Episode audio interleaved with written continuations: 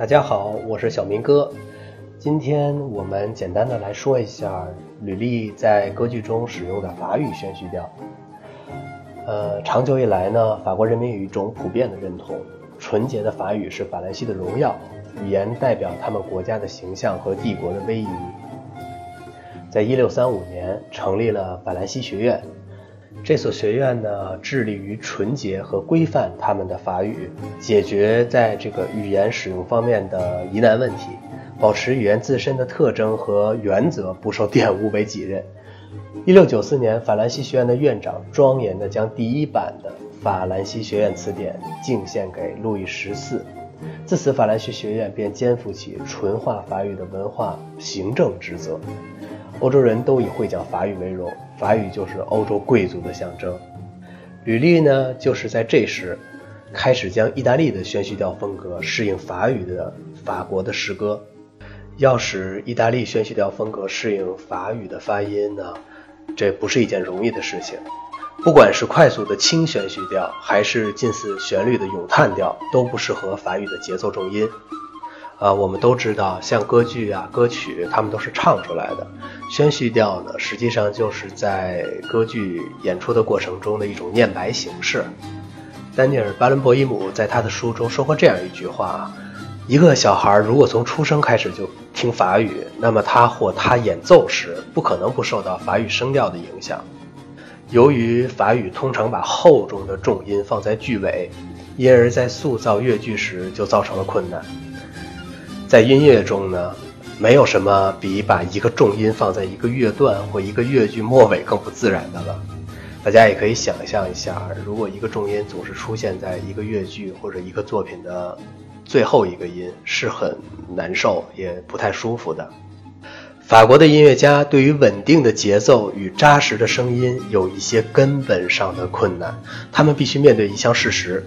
他们习惯于法语的吁音，而没有真正的 r o u 音，因此声音常常无法得到足够的支持。我呢还是很相信他巴伦博伊姆的这个专业知识的，因为他在长期的指挥的这个过程中呢，确实接触到了不同国家的乐手，他能有这样的一个见解呢，我还是很认同的。只是吕丽呢，他为了解决这个问题。然后以法国的古典戏剧为蓝本，到剧院去咨询演员，并且模仿他们的朗诵，了解如何运用重音和换气。他自己亲自研究对白，才终最终解决了这个问题。吕丽到法兰西大剧院向演员学习朗诵的情况，不久就倒过来了。许多名演员反过来上吕丽的学院。这个学院的成员被认为是法国舞台上未曾见过的最伟大的演员和最完美的朗诵典范。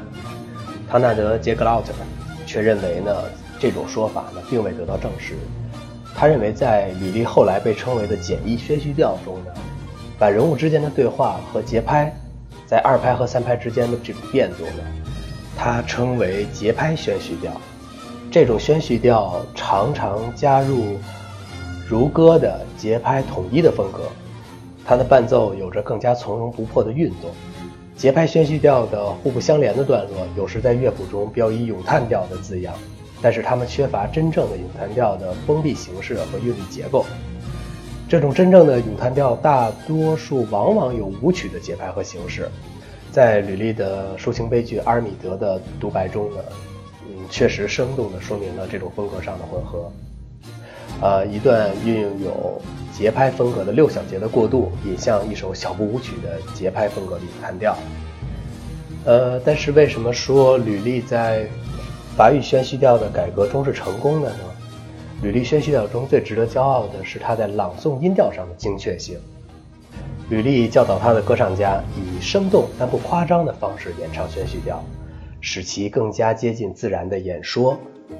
卢梭证实了这种观点。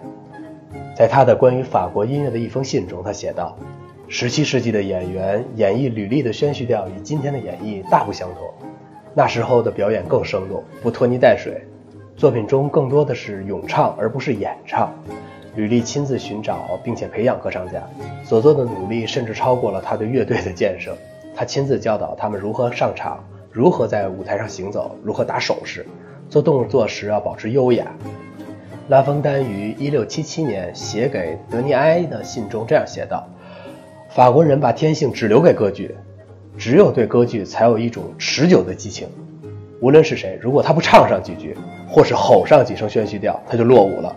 在当时呢，时髦的人士迷恋吕丽的艺术呢，并不为奇，是吧？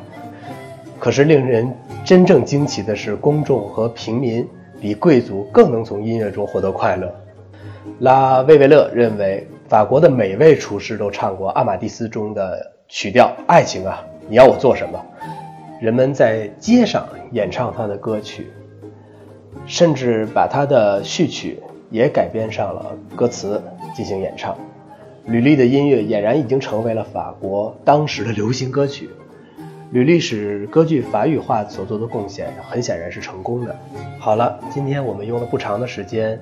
给大家介绍了吕丽对于法语宣习调的贡献，呃，感谢大家的支持，也希望大家多给我提宝贵的意见，谢谢。